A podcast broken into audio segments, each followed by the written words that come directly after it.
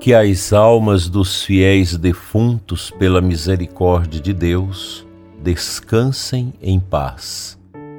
Dileto e amado ouvinte, invoquemos a presença de Deus sobre nós e as atividades desta segunda-feira. Em nome do Pai, do Filho e do Espírito Santo. Amém. Deus abençoe você, sua família, suas preocupações, suas angústias. Precisamos ter muita serenidade nesses tempos difíceis que vivemos para mantermos o equilíbrio. Deus precisa dos seus filhos com equilíbrio, sobre, sobretudo nos momentos difíceis de falta de esperança, de tormentos, de inquietudes, de sofrimentos. Nós vivemos esse momento difícil, momentos de incertezas, mas o cristão nunca abandona a cruz. Carregam-na com tranquilidade, com sabedoria e procura encontrar o sentido que Deus quer dar a cada um de nós mediante as provações, perdas e sofrimentos que nos acompanham durante a nossa trajetória. Dentro do esquema das obras de misericórdias corporais, falaremos da segunda obra, dar bom conselho. É claro que eu estou seguindo uma lógica, mas há outras pessoas que seguem outra lógica das virtudes dessas obras de misericórdias corporais. Dar bom conselho. Bonito isso.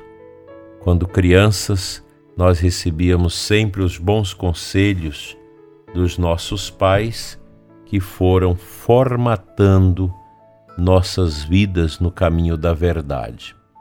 As obras de misericórdia espirituais são as ações caridosas, pelas quais ajudamos o próximo em suas necessidades espirituais. A exemplo de nosso Senhor Jesus Cristo, assim o faremos sempre. Assim como as obras de misericórdia corporais, elas também foram agrupadas pela tradição da Igreja em sete obras, a saber, dar o bom conselho, ensinar os ignorantes, corrigir os que erram, consolar os tristes, perdoar as injúrias, suportar com paciência as fraquezas do próximo e rezar pelos a Deus pelos vivos e defuntos. Compostas já no início da era cristã, estas obras de misericórdia, é, em geral, elas fazem parte da vida como regra para todos os cristãos, para que, deste modo, o amor a Jesus, testemunhado na caridade para com o próximo, possa se refletir claramente na vida dos que generosamente aderem a seu Evangelho. Pelo fato de implicar diretamente na salvação eterna do homem, as obras de misericórdia espirituais têm mais valor que as ajudas materiais, ainda que existam situações em que estas últimas sejam mais urgentes. Você dá de comer a quem está morrendo de fome, dá água para quem está morrendo de sede por, e assim por diante. Sobre esta máxima, Santo Tomás de Aquino assim se expressou na sua Suma Teológica. As esmolas espirituais sobressaem por três razões. Primeiro, porque o que é dado tem mais valor, isto é, um dom espiritual é superior a um dom corporal, segundo o livro dos Provérbios. Eu vos dou um dom excelente, não abandoneis a minha lei. Segundo, em razão das, da, da condição daquele a quem se socorre, isto é, o espírito, que é mais nobre que o corpo. Assim, do mesmo modo que o homem deve cuidar mais de sua alma do que do seu corpo, diz Santo Tomás, deve também ele fazer por seu próximo o que deve amar como a si mesmo. E por último, em razão das ações com as quais auxilia o próximo, com efeito, os atos espirituais são mais nobres que os corporais, sempre marcados por certo caráter servil. Então, constata-se que o desenvolvimento das obras de misericórdia espirituais teve início na época patrística, particularmente com Orígenes, entre o ano 185 e 254, a partir de sua interpretação teológica do texto de Mateus 25, seguindo nessa mesma linha por Santo Agostinho, do século IV, V. Posteriormente, Santo Tomás, que já é do século XIII, de Aquino, dedicou particular atenção em seus escritos a estas maneiras de socorrer o próximo em suas necessidades espirituais. De acordo com o Conselho Pontifício para a Promoção da Nova Evangelização, em 2016, as sete obras de misericórdia espirituais podem ser agrupadas em três blocos, sendo as três primeiras relativas à vigilância, dar bom conselho, ensinar os ignorantes, corrigir os que erram.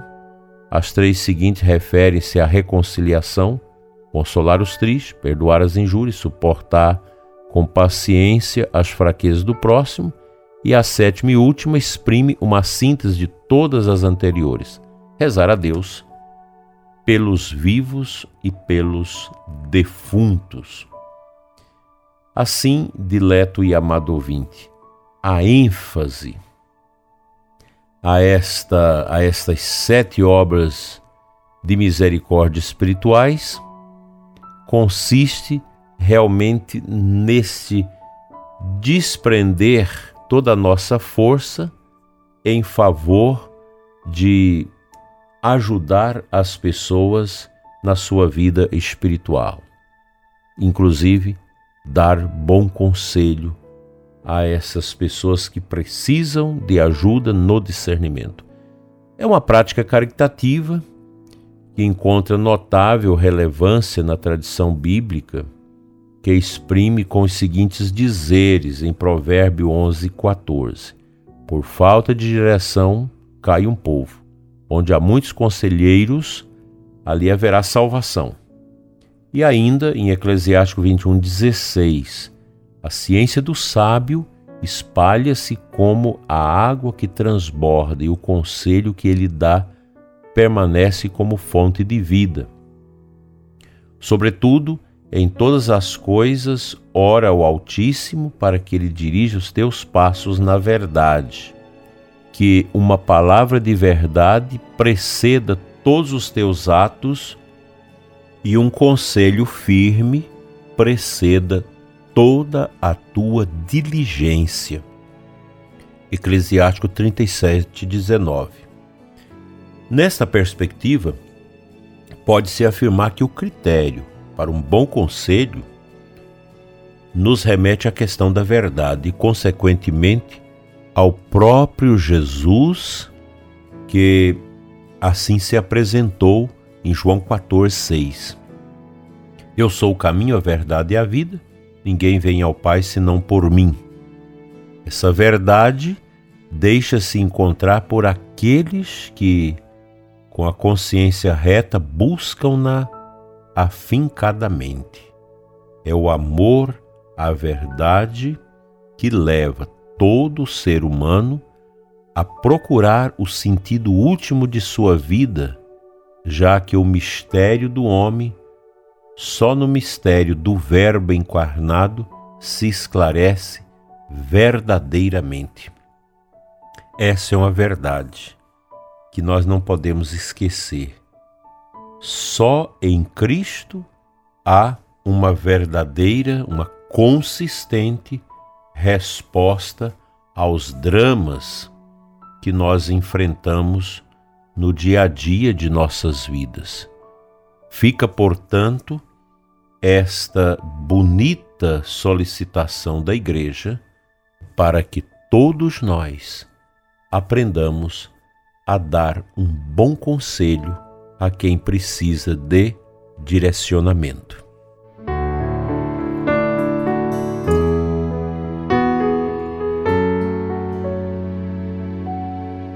O Santo Evangelho desta segunda-feira, Lucas 5, 17 a 26. Do versículo 24 ao 26, nós escutamos o seguinte: Pois para que saibais, disse Jesus, que o Filho do Homem tem na terra poder de perdoar os pecados, disse ao paralítico: Eu te digo, levanta-te, pega o leito e vai para a tua casa. Imediatamente, diante deles, ele se levantou, tomou o leito e foi para casa, louvando a Deus. Todos ficaram fora de si, glorificavam a Deus cheios de temor e dizia: Hoje vimos coisas maravilhosas. Estas coisas maravilhosas de Jesus, elas podem alcançar a mim e a você a cada momento. E quando somos alcançados por estas maravilhas de Deus, tudo em nós se torna edificante.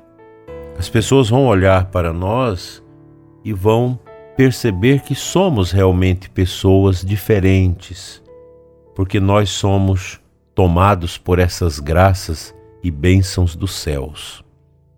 Não podemos esquecer essa realidade, não podemos nos prescindir de viver estas bênçãos divinas em nossas vidas.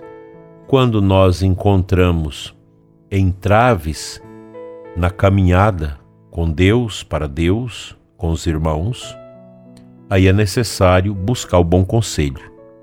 O conselho espiritual do sacerdote, de uma pessoa de profundidade orante, uma religiosa ou mesmo um leigo, que tem realmente respaldo e, boa conduta, experiência profunda de Deus que pode nos ajudar enormemente. E mais do que isso, quando vamos alcançando direcionamento espiritual na nossa vida, podemos ajudar tantas pessoas que necessitam de um auxílio no nível do conselho, do bom conselho. Essa virtude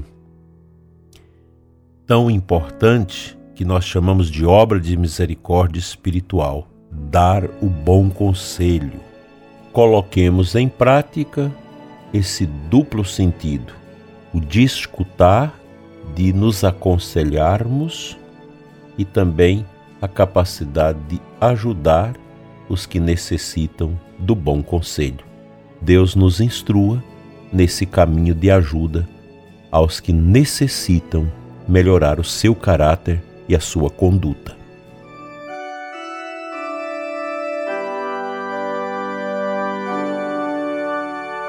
Pai Santo, Deus de amor, oro neste momento pelo ouvinte que necessita de paz, de equilíbrio, de tranquilidade em sua vida.